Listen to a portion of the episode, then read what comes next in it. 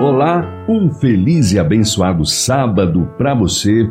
Hoje, dia 20 de janeiro, nós damos continuidade aos comentários de Ellen White sobre a lição da escola sabatina, que neste trimestre tem como tema o livro dos Salmos. E a lição de número 4, o tema principal é: O Senhor ouve e liberta. Nós lemos: passando em revista as provas da grande misericórdia e amor indizível de Deus, encontraremos mais motivos para louvar do que nos queixar.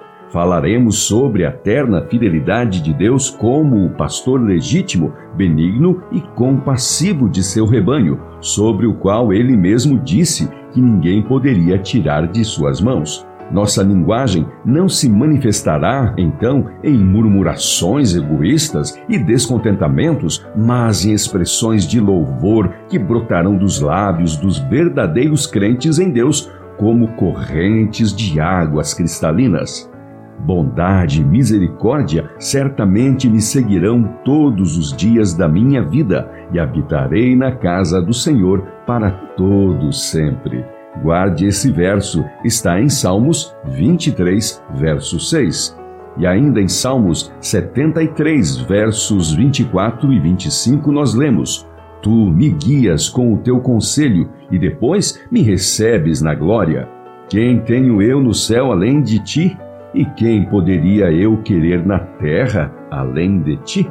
Chamo a atenção de vocês para as preciosas promessas da palavra de Deus. Alegro-me de que nossos sentimentos não sejam prova de que não sejamos filhos de Deus. O inimigo tentará fazê-lo pensar que praticaram atos que os separaram de Deus e que ele não mais os ama. Mas nosso Senhor ainda nos ama e podemos saber disso graças às palavras que ele registrou para casos justamente como o de vocês está em 1 João 1,9. Se confessarmos os nossos pecados, Ele é fiel e justo para nos perdoar os pecados e nos purificar de toda a injustiça. Deus ama vocês e o precioso Salvador que se entregou por vocês não os afastará de sua presença, porque vocês são tentados e em sua fraqueza talvez vocês tenham sido vencidos. Ele ainda ama vocês.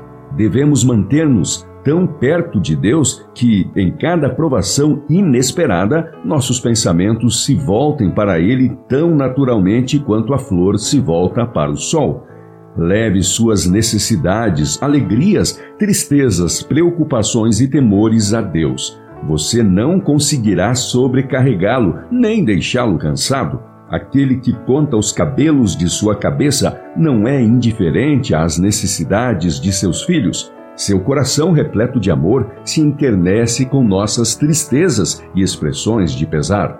Entregue a ele todas as coisas que perturbam sua mente. Nada é grande demais para ele suportar, pois é ele quem mantém os mundos e governa o universo. Nada daquilo que de alguma forma diz respeito à nossa paz é pequeno demais para ele notar. Não há um só capítulo de nossa existência que seja demasiado escuro para ele ler, nem dificuldade alguma tão complicada que não possa resolver. Nenhuma calamidade poderá sobrevir ao mais humilde de seus filhos, ansiedade alguma que lhe perturbe a alma, nenhuma alegria que possa ter, nenhuma oração sincera que lhe escape dos lábios, sem que seja observada pelo Pai Celestial ou sem que lhe desperte imediato interesse. O Senhor sara os que têm o coração quebrantado e trata as feridas deles. Salmos 147, versos 2 e 3.